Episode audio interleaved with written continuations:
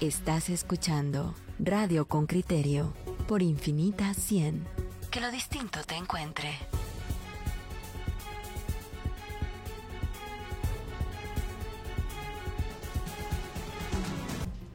Es la coyuntura realmente en el mundo, no necesariamente en Guatemala, pero Guatemala es parte del mundo y usted es parte también de, ese globo que se mueve a, unos ritmos distintos en cada una de sus regiones. En Colombia, el caso de Marta Sepúlveda, que, que pide una muerte asistida, en realidad que está reclamando la eutanasia para sí, eh, se ha convertido en un tema de, de, gran discusión a nivel global. Cuando a usted, oyente con criterio, le ponen delante del término eutanasia, que usted decida el momento de su muerte, ¿qué piensa? ¿Qué ideas eh, entran en conflicto adentro de su cabeza? Escuchemos la nota de José Manuel Patzán y luego vayamos a hablar con, con una abogada de, de Marta Sepúlveda en Colombia. Reportero con criterio. Marta Sepúlveda, de 51 años, es la colombiana que se hizo popular en el mundo desde finales de septiembre. En entrevistas con distintos medios se ha mostrado sonriente mientras degusta una cerveza en un restaurante y a primera vista pareciera ser una mujer sana. Sin embargo, será la primera persona en Colombia con una enfermedad no terminal que elige morir mediante eutanasia por sufrir de esclerosis lateral amiotrófica, un padecimiento degenerativo y sin cura. La eutanasia para Sepúlveda estaba programada para las 7 horas del domingo 10 de octubre, según lo que había aprobado el Instituto Colombiano del Dolor con sede en Medellín, pero un cambio repentino llevó a los directivos de esa entidad a cancelar el procedimiento, pues los encargados consideran que Sepúlveda tiene altas expectativas de vida y la eutanasia estaba habilitada solamente para personas que tuvieran enfermedades terminales en estado avanzado. Ahora Sepúlveda dice que seguirá luchando para morir sin dolor y accionó legalmente para que un juez ampare sus derechos, aunque la respuesta aún no llega. A principios de octubre, Sepúlveda dijo a Noticias Caracol que estaba de buen ánimo y dormía más tranquila desde que autorizaron que muriera por eutanasia. Obvio que si no, no estuviera pues en este diagnóstico, si me fuera a morir el día no estuviera tranquila, pero, pero ya uno con una esclerosis lateral en el estado que la tengo, ya pues lo, lo mejor que me puede pasar es descansar. Su hijo Federico Sepúlveda declaró a Telemundo que Marta apenas puede caminar con ayuda de alguien más, pues no tiene fuerza en los brazos para utilizar un bastón y requiere apoyo para bañarse, ir al sanitario, comer e incluso para cepillarse. Para nosotros no deja de ser desconcertante que estos actuares irregulares hayan tenido lugar justo después de la viralización de la noticia de la decisión de mi mamá. En octubre de 2019, al Congreso de la República de Guatemala llegó una iniciativa de ley que busca regular el procedimiento para una muerte digna por enfermedad terminal o grave lesión corporal. El ponente de la propuesta fue el entonces diputado Leonel Lira, del partido Encuentro por Guatemala. En la iniciativa se refiere que pueden optar los mayores de edad que sufren de una enfermedad terminal que le produzca intensos dolores, condiciones de dependencia o minusvalía y que el paciente considere El documento dice que la muerte digna se debe solicitar de forma escrita o verbal al médico en compañía de dos testigos. Además, se puede hacer con años de antelación con firma de un notario antes de que empeore su situación. La iniciativa regula que solo el médico tratante del paciente podrá practicar la muerte digna asistida. Sin embargo, no obliga a los doctores, ya que éste puede inhibirse y designar a otro profesional. Como otras iniciativas, quedó engavetada en el Congreso. La eutanasia actualmente es legal en Holanda, Bélgica, Luxemburgo, Canadá, Colombia, Nueva Zelanda y España. Se activó por primera vez en Holanda en abril de 2002. Para el procedimiento se aplican hipnóticos, sedantes, analgésicos y bloqueadores neuromusculares que provocan una muerte sin dolor en cuestión de minutos. José Manuel Patzán, Radio con Criterio. Muy bien, ahí está el reporte ya de, de José Manuel Patzán. Pedro Trujillo, eh, ¿cómo te planteas frente a la eutanasia? Bueno, eh, yo tengo el principio básico de que la vida es tuya, no es de nadie más hay quienes piensan que la vida es de Dios y evidentemente hay un planteamiento. ¿Y vos podés disponer de ella entonces? Y yo puedo disponer de ella libremente mediante un suicidio, que evidentemente es un o es racional o es enfermizo, o la eutanasia, que es una declaración voluntaria y libre y consciente de que tú quieres morir, eh, ayudado o no, también hay que hablar de estos términos, porque tienes algo que, que, que, te, que, te, va a destruir. Claudia, ¿tú cómo te planteas frente a la eutanasia? Me cuesta mucho. Yo creo que la vida debe seguir su curso natural, pero no estoy de acuerdo y, y, y promuevo que se asista mucho a las personas que sufren dolores extremos. Con la muerte, no necesariamente. Plantéese usted la pregunta, o, oyente con criterio, y ahora vayamos a conversar con Camila Jaramillo. Ella es abogada de Marta Sepúlveda, la protagonista de esta historia que hoy le estamos describiendo. Bienvenida, eh, eh, abogada Jaramillo. ¿Cómo se encuentra usted? Hola, buenos días a todos ustedes y a las personas que nos escuchan. Eh, mm, Camila, primero, ¿cómo está Marta eh, Sepúlveda? Eh, es miércoles, tenía planificada su muerte para el domingo, pero se ha suspendido. ¿Cómo se encuentra ella hoy? ¿Qué ha pasado del domingo para acá? Eh, pues ella está bien, en este momento está acompañada por su hijo, está tranquila, pero pues eh, del viernes para acá han sido días difíciles, de mucha incertidumbre para ella, em, porque eso es lo que genera la cancelación del procedimiento, volver al estado de zozobra em, que, en el que ella estaba y en el que no quería vivir, porque pues eh, definitivamente hasta ayer que hablé con ella en la mañana, eh, la decisión sigue firme, eh, quiere acceder al procedimiento y, y, pues no, no tiene el, el documento que le garantiza su derecho, pues la, la devuelve al estado en el que estábamos hace unos meses, donde ella tiene que depender de otras personas para que la dejen morir. Eh, eh, Camila, eh, yo creí haber leído, igual. Sí, sí, me oye. Yo creí haber leído, igual mal, de que la muerte, la eutanasia estaba aprobada para enfermedades terminales, pero que la Corte Constitucional de Colombia había hecho un, un, extensivo, una interpretación extensiva de que estas enfermedades, aunque no sean, entre comillas, terminales, sí generan una situación similar a las terminales y son objeto, pueden ser objeto de aplicación. Me refiero a la esclerosis lateral amiotrófica. ¿E, ¿Es así o, el marco jurídico es tan restrictivo que solo dice enfermedades terminales y evidentemente pues habrá que definir ahora qué es eso? Pues aquí hay, hay una tensión jurídica importante y, y, digamos que al final es lo que, lo que ocurre para el caso de Marta, y es que, como tú lo, bien lo dices, desde 1997, cuando la Corte despenalizó la eutanasia, nos dijo que era para enfermedades terminales, y el Ministerio de Salud entendió las enfermedades terminales como enfermedades con un pronóstico fatal próximo de seis meses, es decir, que la, que la enfermedad que tienes va a causar la muerte en los próximos seis meses. Evidentemente, Marta pues tiene una enfermedad terminal en el sentido de que la ELA va a causar su muerte, pero no está en estado terminal porque pues en los próximos seis meses, según los diagnósticos médicos, pues no, no, va a morir. Ahora, en julio, la Corte eh, emitió la decisión o publicó la decisión sobre este, este fallo eh, que se había interpuesto hacía unos meses y tomó la decisión de que ya no era necesario el diagnóstico terminal precisamente porque hay enfermedades crónicas degenerativas de alto impacto en la calidad de vida que no van a causar la muerte eh, en meses, o sea, o, en, o en, días. Entonces, eh, con base en esa decisión, nosotros hacemos la solicitud y nos la aprueban, es decir, ella nunca ha tenido una enfermedad en estado terminal porque pues evidentemente, como ustedes la pudieron ver en el reportaje, pues ella puede eh, todavía vivir más tiempo con la enfermedad. Lo que ocurrió ahí es una cadena de eventos que todavía no hemos podido confirmar, pero lo que sí es evidente es que eh, el INCODOL, eh, la, la, clínica, aprobó el procedimiento a pesar de ella no tener una enfermedad terminal y luego el reportaje de televisión le exigió un diagnóstico terminal. ¿Por qué? Porque el Ministerio de Salud todavía no ha cambiado su regulación y todavía exige eh, la enfermedad terminal para acceder a la eutanasia e Incodol tomó la decisión de basarse en las normas del ministerio y no en la sentencia de la Corte Constitucional.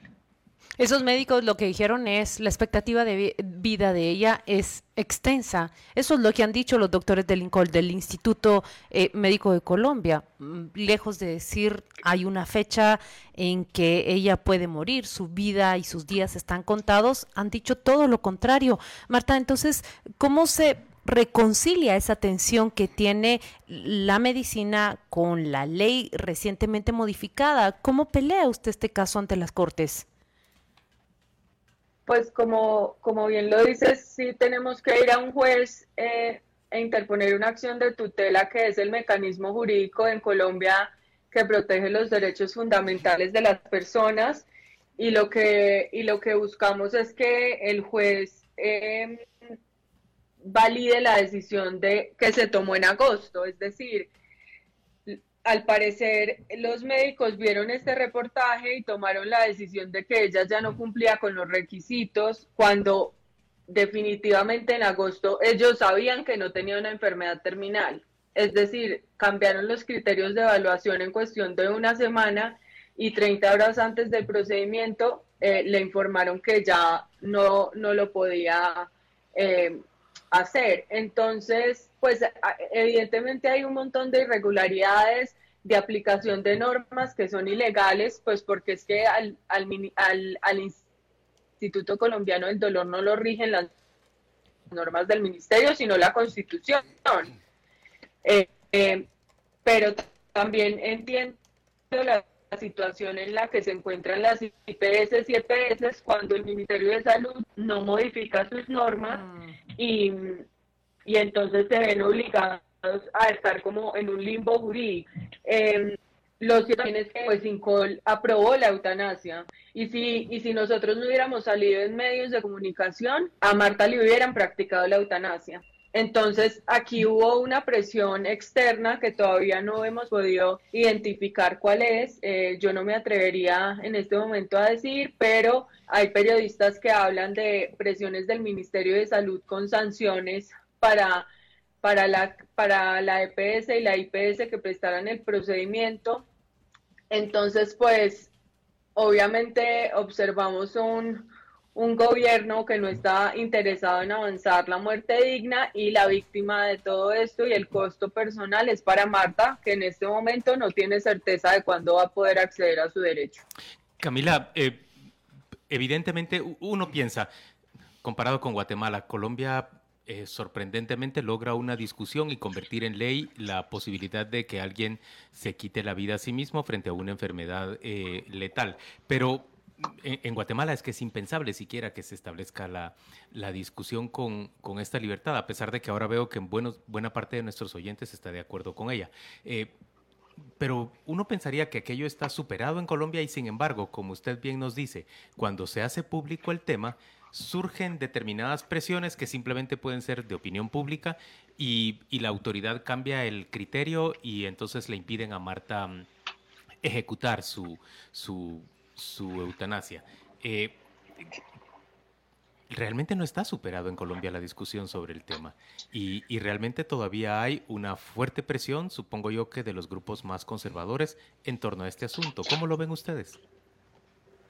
Eh, estoy de acuerdo contigo, es decir, estos son temas que, no están cerca de, ser superados por mucho de que haya una regulación para, para acceder a, a él. Es decir, yo aquí veo eh, dos niveles. Por un lado, como si las personas en Colombia pudiéramos ejercer nuestros derechos, pero a escondidas. Es decir, eh, no, no, puedo, no puedo salir a la luz, porque si salgo a la luz puedo poner en riesgo el ejercicio de derechos, lo cual es completamente, em, pues, impresionante para mí como abogada, porque porque no puede ser que por el hecho de yo salir en medios de comunicación, eh, mi, mi, derecho que ya había sido garantizado ahora, ahora es, es, es suspendido. Es decir, las personas tenemos que empezar, y, y no solo en Colombia, digo en la región, en Latinoamérica, creo que debemos empezar a conversar sobre la muerte.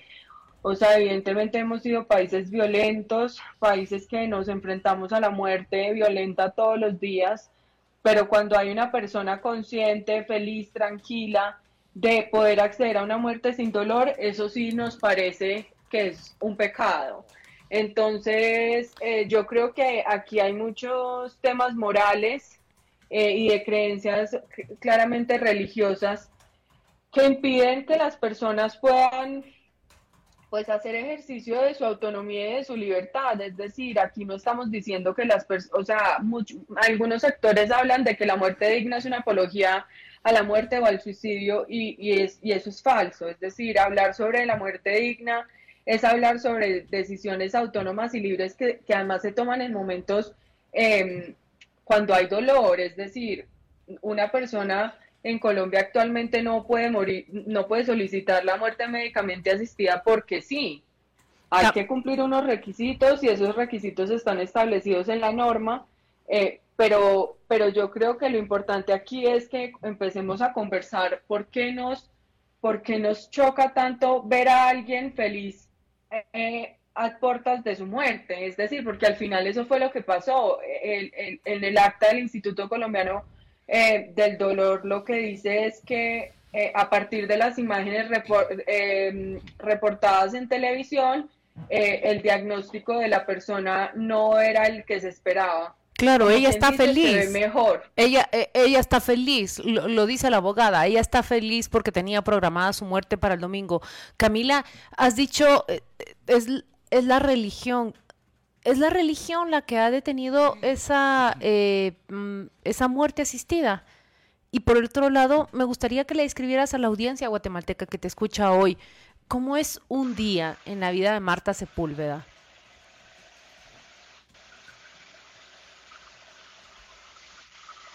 Eh, puedo decir una llamada de, de algún cura, es decir, creo que es algo mucho más complejo que eso, o sea, son temas también de del gobierno, del partido de gobierno, eh, personas que, que, no les interesa avanzar y proteger los derechos de, de, las personas en el final de la vida cuando estos significan tomar decisiones sobre la muerte. ¿Por qué? Pues porque eh, no, no, sí, no les interesa por creencias religiosas, por intereses políticos, por intereses electorales, entonces pues evidentemente hay algo que todavía pues no, no entendemos eh, qué pasó, pero pues evidentemente hubo presiones de algún sector. Ahora, la vida de Marta, em, en Medellín ella se despierta, desayuna y se pone a ver televisión en su cuarto porque no se puede mover y pasa entre una silla y la cama, vuelve y se para, almuerza, vuelve y se sienta o se acuesta y luego a las siete y media de la noche como está cansada, se duerme. Esa es la vida de ella en este momento. Eh, eh, Camila. De Netflix, comparte con su hijo, pero no sale de la casa. Eh, Camila, volviendo al, tema conceptual filosófico, hay mucha gente que, y, esto me gustaría que lo aclarara, hay mucha gente que piensa que la eutanasia la decide un tercero. Y creo que es la enorme diferencia, al menos en mi concepción, eh, del aborto y de la pena de muerte, que sí las decide un tercero. Un tercero juez, un tercero persona, pero siempre hay un tercero, no lo decide uno mismo. En cambio, la eutanasia, al menos el marco legal europeo que yo conozco, y ahí es donde te pregunto, la decide consciente, racional y sensatamente la persona que la solicita. Es decir, es, la, única, eh, la única vez que la, que la muerte la persona hace uso de su derecho racional y libre. No hay un tercero que lo provoque. E, ¿Es así también en el ámbito colombiano? En Colombia, para acceder a la eutanasia de manera legal en el marco del sistema de salud, se deben cumplir tres requisitos. Y uno de esos es el consentimiento libre, informado e inequívoco. ¿Eso qué significa? Que es libre porque nadie me está obligando a mí a acceder a al ejercicio de este derecho es informado porque conozco mi diagnóstico y conozco las consecuencias de la decisión que estoy tomando y es inequívoco porque se prolonga en el tiempo y sigue siendo la respuesta sí, sí quiero la eutanasia, estoy consciente y nadie me está diciendo que esto es lo que tengo que hacer. Entonces, em, en este momento en Colombia, la persona que no cumpla con el requisito del consentimiento eh, pues no puede acceder a la eutanasia y eso pues es, ah, eso trae también las tensiones de, bueno, y si una persona queda en un estado vegetativo permanente, ¿qué pasa? Bueno, y si una persona tiene una discapacidad cognitiva, ¿qué pasa? Ahí hay unos temas que hay que eh, Pulir, discutir más adelante, pero, pero en este momento lo cierto es que eh, uno puede manifestar la voluntad de manera anticipada a través de un documento que está reglamentado aquí en Colombia, que se llama documento de voluntad anticipada y que tú puedes diligenciar y formalizar y tus familiares lo pues pueden hacer uso de él a futuro. Eh, pero, por ejemplo, Marta en este momento toma la decisión de manera eh, libre y autónoma y consciente de lo que está haciendo. Tan es así que cuando se lo dijo a su hijo por primera vez, el hijo le dijo que no, o sea, que, estaba pensando que ella todavía no. Y después el hijo se dio cuenta que en realidad eso sí era lo que quería su mamá y por eso la apoya. Pero, pero las personas que acceden a la eutanasia en Colombia es porque lo hacen de manera libre. Eh, eh, Camila, eh, yo, sé que no es del campo tuyo, tampoco es del mío. La pregunta que voy a hacer, y, y también sé que es muy atrevida y va a provocar seguramente reacciones contundentes. Pero en, este contexto de ámbito religioso, hay que recordar que Jesucristo él mismo se, hizo crucificar. O sea, había un plan, había un plan de eutanasia con otro fin, con otro fin, pero al final fue un plan de eutanasia, e, era un plan preestablecido de muerte eh, por terceros, perfectamente consentido, aceptado, admitido, eh, se deja detener, sabe lo que va a ocurrir, no huye. Es decir, yo me atrevería incluso en una conversación filosófico-religiosa a poner este ejemplo.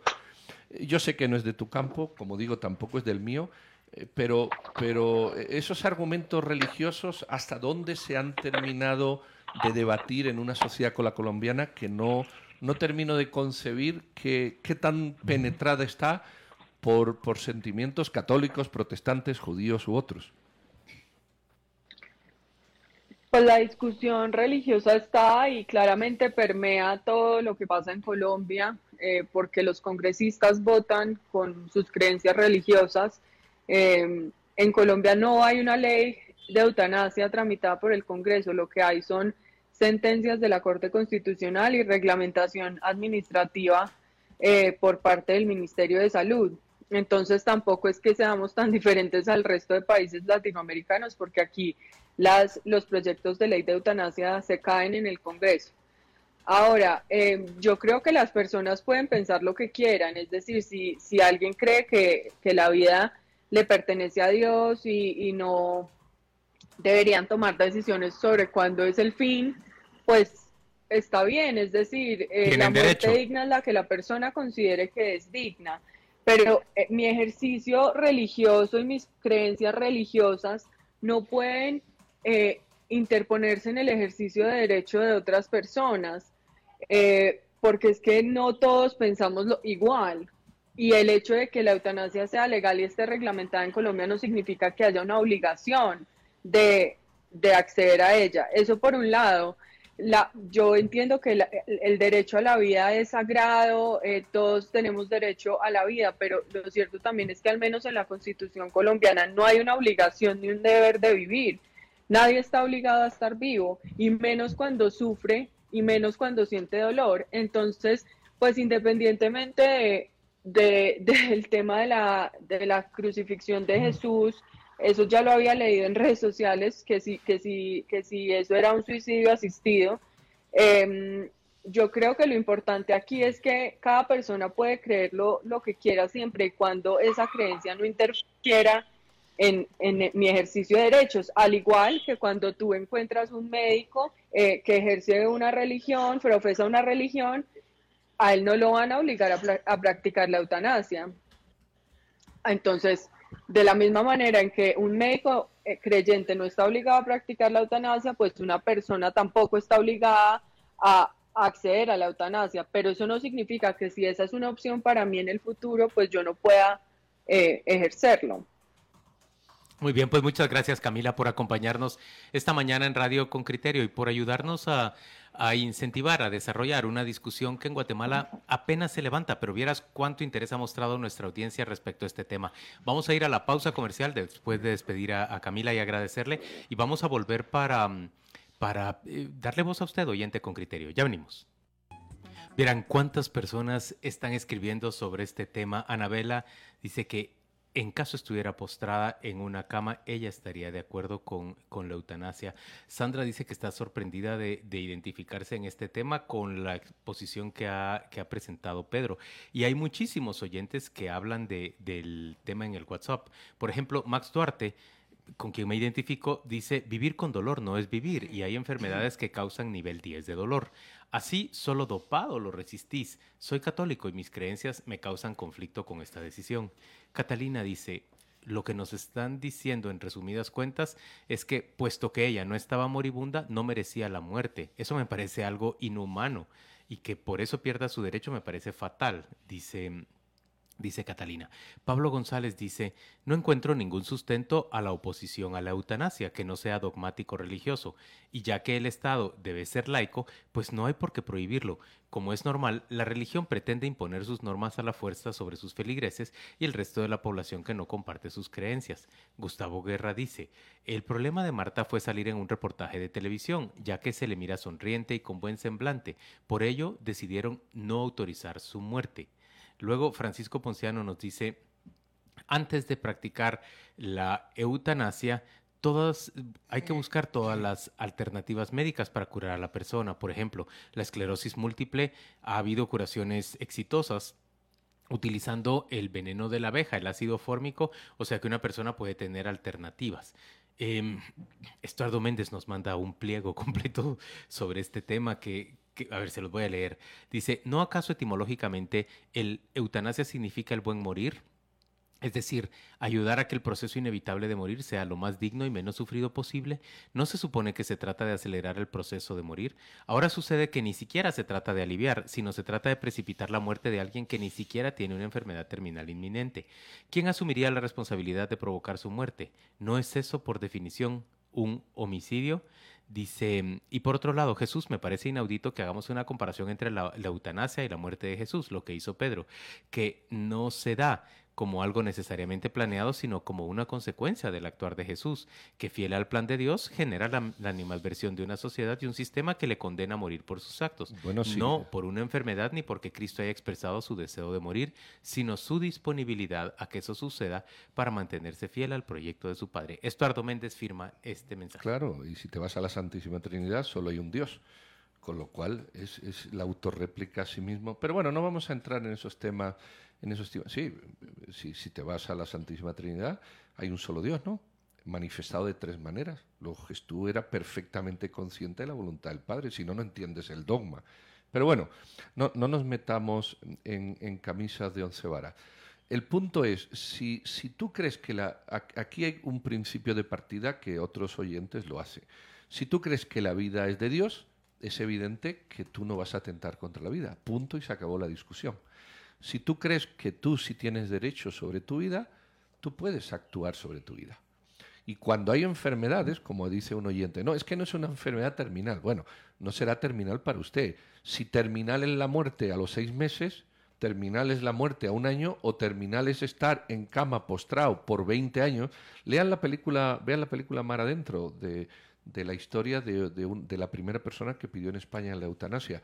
Si tú crees que, que vida es estar postrado veintitantos años en una cama solo pudiendo mover el cuello, pero eso no es terminal, pues es otra discusión. Pero yo creo que hay una cosa por encima de todo eso, es tu libertad, tu libertad.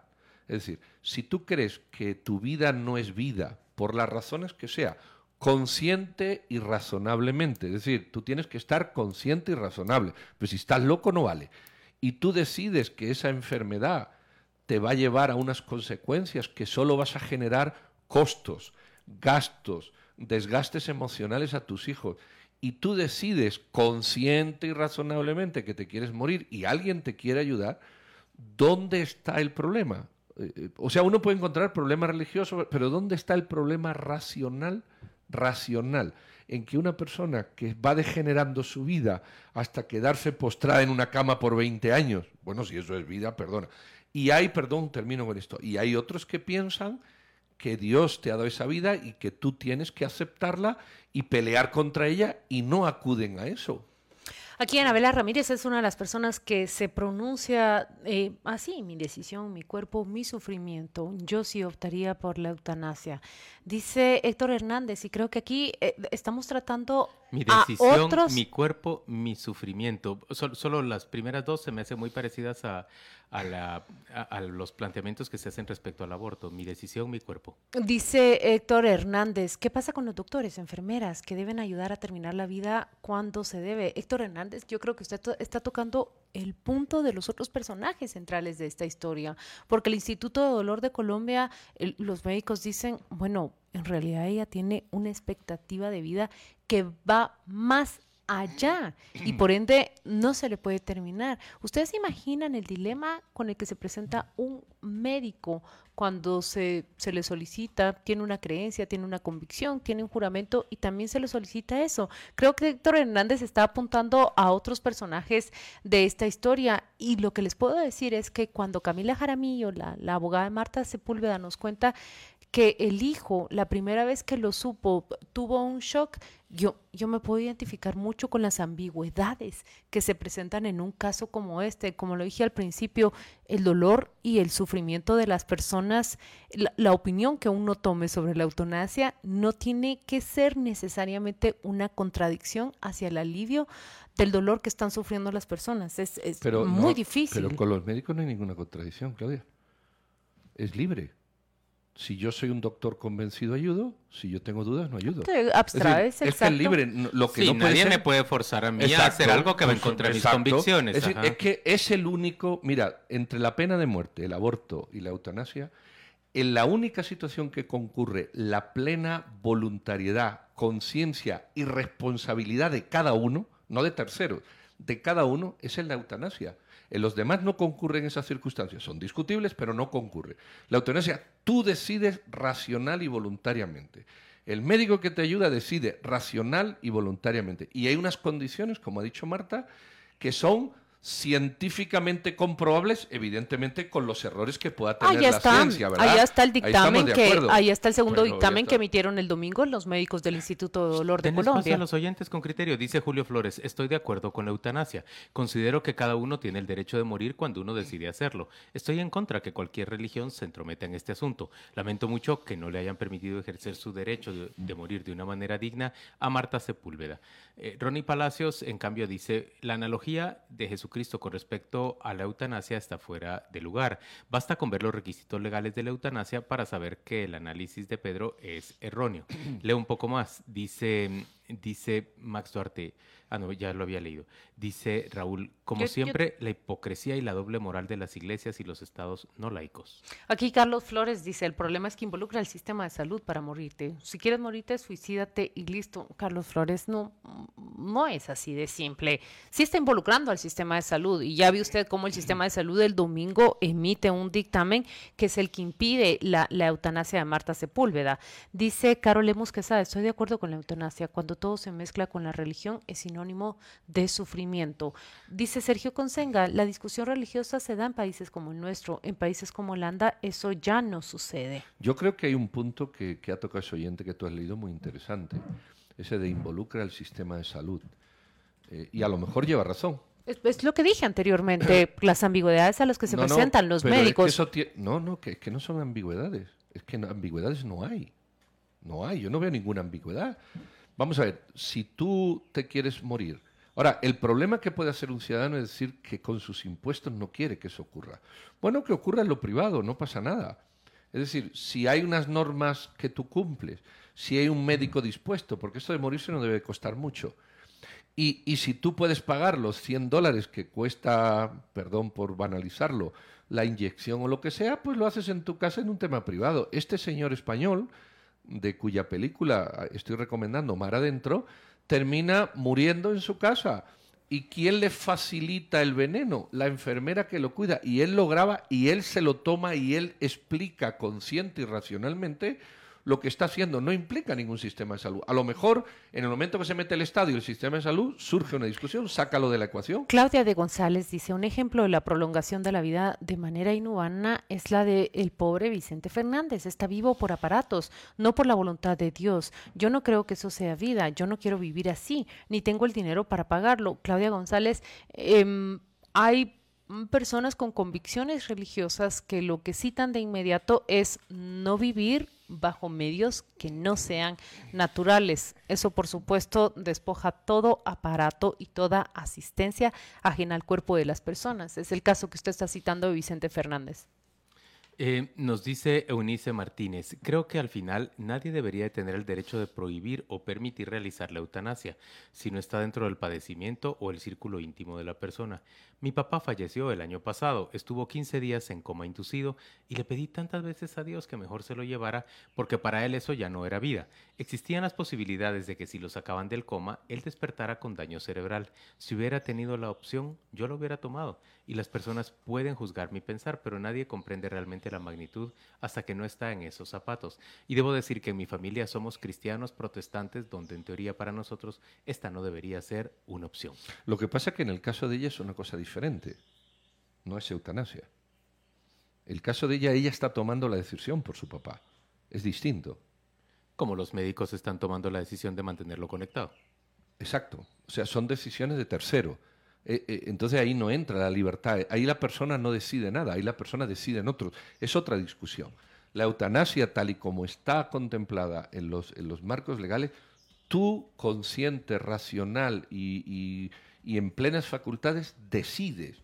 Es, es que ese es, ese es el, el elemento clave de la discusión. No hay ninguno, nadie externo que decida por ti. Creo que eso es fundamental. Argelia Chilín dice, aquí no se ha entendido la diferencia entre suicidio y eutanasia. Deben entrevistar a un experto en el tema, no a abogados. Edgar Menéndez dice, la eutanasia debe ser vista y abordada de manera integral desde la bioética y de manera interdisciplinaria y transdisciplinaria. Todas las ciencias aportan. Tiene usted razón, aquí entrevistamos a la abogada, pero vea usted cómo los médicos de ese instituto colombiano emitieron el domingo un dictamen que detuvo, detuvo la eutanasia de Marta Sepúlveda. Luz Rodríguez nos dice, así como hay derecho a nacer con dignidad, hay derecho a morir con dignidad.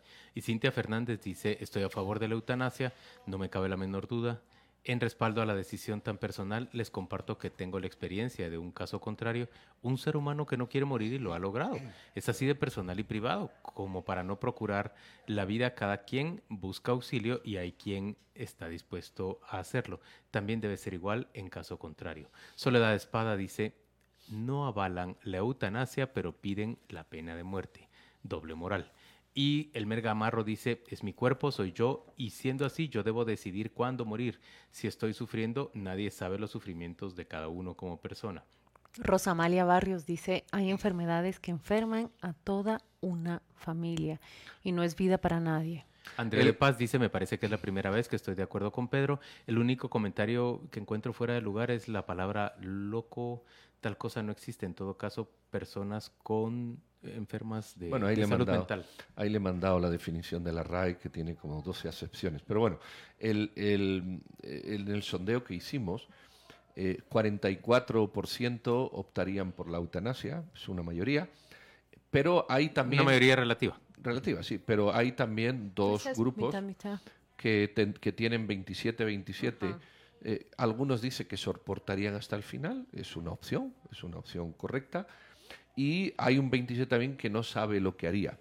Eh, eh, yo aquí hay una pregunta, obviamente no caben todas las preguntas, pero hay una que yo haría, que es, ¿usted está de acuerdo con la eutanasia ahora que no tiene que decidir sobre ella?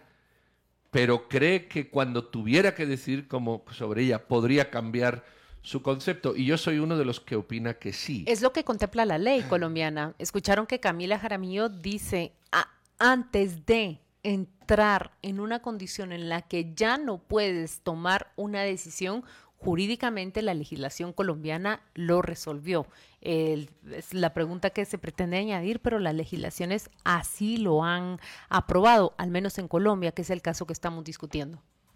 Ese, este comentario realmente me saca de lugar. Es el- lo, lo ha subrayado Claudia, dice un oyente con criterio.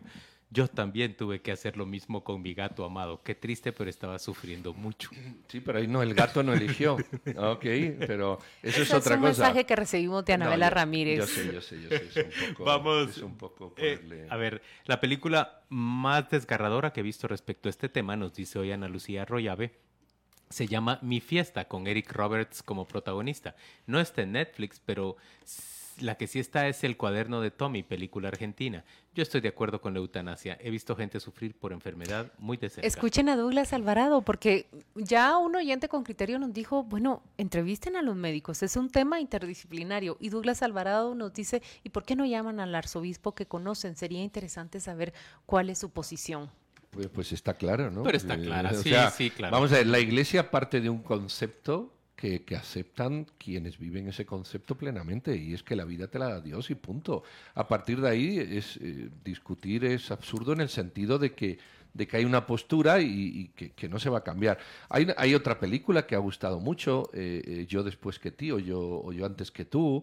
Sí conocen esta película, ¿no? Del, del es chico romántica, sí. que es romántica. Bueno, eh, eh, entonces ahí se ven muchos aspectos y se ve cómo la chica le... También en Mar Adentro se ve el sobrino y el padre, cómo le, le animan a vivir y él conscientemente dice, es que es por amor, yo esto lo hago por amor. Es decir, yo te quiero tanto que no quiero crearte conflictos, no quiero que tú pagues una deuda que no puedes pagar, no quiero que me estés cambiando los pañales que, que yo no y me quiero puedo ser cambiar. yo responsable de mí mismo. Quiero pues. yo ser responsable. Eh, yo sé que eso es muy difícil, eso es enormemente difícil de debatir y de hablar. Pero yo, por ejemplo, me pongo en mi condición de que mis hijos me tengan que cuidar porque yo no me valgo por mí mismo, perdón, ahora, habrá que ver cuando esté en esa condición. Por eso uno Ah, puede porque cambiar. yo pienso que yo tal vez sí los fregaría con eso. Bueno, bueno, o a lo mejor Yo te cambiaba aferras- los pañales, ahora cambiaba no, los Juan. Luis, o te aferra. Yo, yo te, mira, mi mamá le murió de cáncer y se aferró tanto a la muerte. A la vida. No, no, a la muerte. Que llegó un momento en que se dio la vuelta contra la pared en la cama y dijo: Hasta aquí llegué. Y estaba permanentemente mirando en la cama. Y yo, que soy más bruto que ella, agarré la cama, la saqué del cuarto y le di la vuelta. Y la entré al revés. Y dije: Cada vez que te gires para allá, yo te voy a dar la vuelta. Luego mi mamá reaccionó y se agarró a la vida. Entonces tú ves, en- en per- tú- creo que todos tenemos una experiencia de esa, ¿verdad? Jaime Cabrera Letona dice, con el tema de la eutanasia recomiendo el libro Las intermitencias de la muerte de José Saramago. La gente allí, ahí ya no muere, pero no por ello el sufrimiento deja de existir. Un tema que de verdad da- es tan extenso para discutir y sobre todo el dolor de las personas. Tiene que eh, eh, escribir una reflexión profunda sobre el dolor de las personas. ¿Les parece si nos vamos a la pausa comercial? Ay, solo oigan este comentario de Sandra, realmente le pueden partir a uno el corazón. Dice, a mí me tocó ver a dos niños, un niño y una niña de nombres de 7 y 8 años con insuficiencia renal crónica sin posibilidades de trasplante, por lo, por lo caro que es el mantenimiento. Y ambos, llorando, me dijeron que eso no era vida. Sin duda yo estaría a favor de la eutanasia. En fin, cuando a uno le toque, uno tendrá elementos para decir es muy difícil hacerlo cuando uno está vivo y coleando y sin problemas. Eh, nos vamos a corte y regresamos. Lo bonito es la discusión.